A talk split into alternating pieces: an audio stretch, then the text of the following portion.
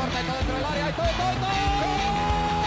Siniestra la pide Deco, intenta meter y lo hace bien para Larso, la deja para todo, todo, todo, todo, todo. No puede apoyarse Juli, que balón acaba de meter para allá. Valenti, Valenti. Corta de Neymar, la pone por dentro Andrés. Andrés la juega. ¡Qué golazo! ¡Qué gol! Sí, un regate. Mira el segundo disparo.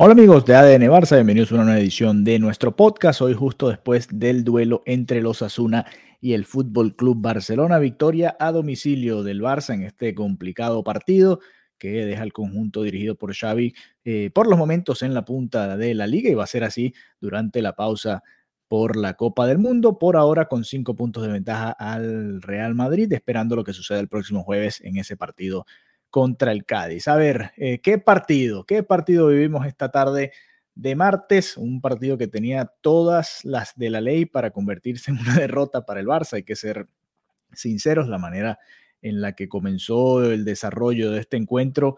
eh, un gol en contra, ah, no porque haya sido en contra de alguno de estos jugadores, sino un gol del rival al minuto 6.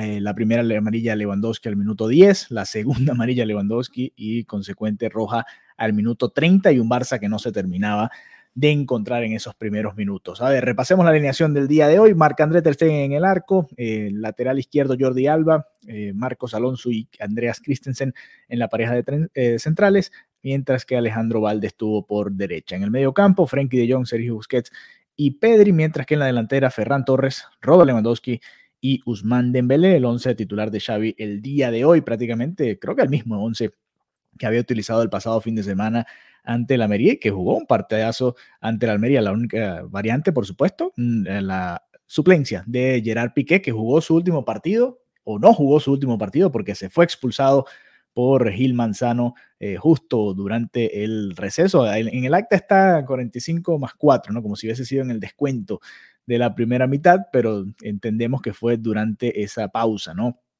Camino a los vestuarios después del primer tiempo que terminaba con el marcador a favor de los Asuna. ¿Cómo describir todo esto que sucedió? ¿no? Porque la verdad es que le estaba costando al Barça, sabíamos que iba a ser uno de esos partidos en los que quizás nos iba a costar un poco, pero la realidad es que las primeras llegadas de los Asuna llegaron por errores propios, ¿no? Y más allá del, de la jugada del penal, del penal no, del gol de los Asuna, que creo que hubo falta sobre Marcos Alonso, un desplazamiento claro sobre el jugador del Barça, pero eh, más allá de eso hubo una desatención en defensa y llegó entonces el gol de los Asuna y se complicó mucho el partido. La realidad es que el Barça no, no tuvo su mejor presentación el día de hoy, pero son este tipo de encuentros los que te terminan dando a la larga en una liga tan larga como esta, pues eh, habrá momentos en los que se juntan todas estas cosas, un arbitraje que bueno, eh, podemos señalar de, de lamentable. Vamos a contar las amarillas. A ver, Valdé, Alba, Lewandowski 2. Eh, pensé que le había sacado más al Barça. Por el Osasuna, 1, 2, 3, 4 al menos en el 11 titular. En la banca, solamente la roja a Piqué. Pensé que habían sido más amarillas. Me dio la sensación de que fueron más tarjetas amarillas de las que estoy contando aquí por encimita. 8 si contamos las dos de Lewandowski, ¿no? Eh, pero más allá de eso, pareció un partido, y tenía la sensación durante todo el partido que era uno de esos juegos en los que el Barça tenía todo para que llegase la derrota y fíjate, el Barça terminó ganando el partido. A ver, nuestro top 5 de este encuentro, mi top 5 de este encuentro, se lo voy a dar y vamos a empezar así. Eh, primero creo que Marcos Alonso lo voy a poner en el quinto puesto, creo que jugó un muy buen partido. Eh, no solo como central por izquierda, le tocó en ciertos momentos cubrir a Jordi Alba, que le costaba mucho el retroceso. Hoy el Barça sin Lewandowski, con Jordi Alba y con Sergio Busquets en la cancha, era un equipo bastante lento, hay que decirlo así, ¿no? Eh, Pedri incluso también llegó por momentos parecía cansado, aunque el, el, aguante de, Pedri es espectacular, ¿no? Y, pero creo que el partido de Marcos Alonso es muy bueno por izquierda, como central por izquierda. Lo voy a poner en mi top 5, como el número 5 del partido de hoy. Después me voy a ir a la media cancha, porque creo que eh, la clave estuvo aquí y muchos hablamos de, de, Sergio Busquets y lo que puede ser, pero creo que el cuarto, eh, en mi opinión, y, aquí quizás vamos a ser injustos, eh, yo se lo quiero dar a Busquets. Pedri está mucho más arriba por el gol. Eh, Frenkie de Jong con la asistencia ganadora y el partido que jugó el día de hoy también eh, creo que está más arriba. Pero se lo voy a dar a Busquets porque le supo poner orden al partido en ciertos momentos, dio un poco de la cara como capitán o uno de los capitanes ante el árbitro principal. siento que para el partido complicado que estábamos jugando fue el que supo temporizar en la salida en muchos momentos en los que el Osasuna presionaba bastante. Y sí, el Barça se complicó en ciertas ocasiones, pero ahí encontró un poquito de pausa y de salida, ¿no? Que, le estaba costando. Así que eh, para ellos, eh, para Busquets, mejor dicho, va a mi cuarto puesto. En el tercer lugar, yo voy a colocar a Ferran Torres, porque cuando el Barça pierde a Lewandowski en referencia en ataque, fue Ferran Torres prácticamente el único que apareció. Eh, marcó el, gol que fue anulado en la primera mitad, bien anulado por el asistente. Eh, termina siendo parte de la jugada del gol del empate de Pedri, a pesar de que, bueno, Pedri, eh, mejor dicho, creo que Ferran no la toca, creo que viene de un, rebote del defensa de los Asuna. Sin embargo, es el movimiento, el desmarque de Ferran Torres, muy similar a esa jugada que se le había anulado en la primera mitad, que le abre el espacio a Pedri para que llegue y pueda definir el Canario, el 1-1, importante además por el momento en el que llegaban en el minuto 47. Eh, así que me voy a ir con Ferran Torres, que otra vez se va sin anotar gol, se fue fundido, dio todo igual que Dembélé eh, corriendo muchos balones. No me gustó el partido de Dembélé nuevamente, así que no entraré en mi top 5. Eh, pero de la delantera quería incluir alguno, así que voy a agregar a Ferran Torres. Los dos mejores del encuentro, en mi opinión, Pedri y Frenkie de Jong. Los voy a anotar así en ese orden. Voy a poner a Pedri de segundo porque no me había gustado del todo la primera mitad. Siento que hay momentos en los que debe atreverse mucho más, sobre todo con el Barça perdiendo 1-0 desde el minuto 6. El Barça le, costó en muchos momentos ir hacia adelante con el balón y siento que hay momentos en los que Pedri pudiese atreverse un poco más. Recuerdo un balón que le filtra Dembélé empezando en la primera mitad en el que Pedri está pensando de una vez ya en pasarla en lugar de dominar y, tratar de disparar al arco, ¿no? Que creo que a veces le falta un poco, pero de resto eh, nos hemos dado cuenta que cuando Pedri se anima, puede generar cosas positivas y hoy por eso lo coloco en ese segundo lugar. Además marcó el gol del empate fundamental empezando la segunda mitad para darle también un poquito de respiro al Barça, ¿no? Quitarnos un poco esa desesperación que te da cada vez que vas detrás en el marcador. Y para mí el mejor Frenkie de Jong otra vez, creo que lo he puesto varias veces en mi top 5 en lo que va de temporada. Qué polivalente Frenkie de Jong, ¿no?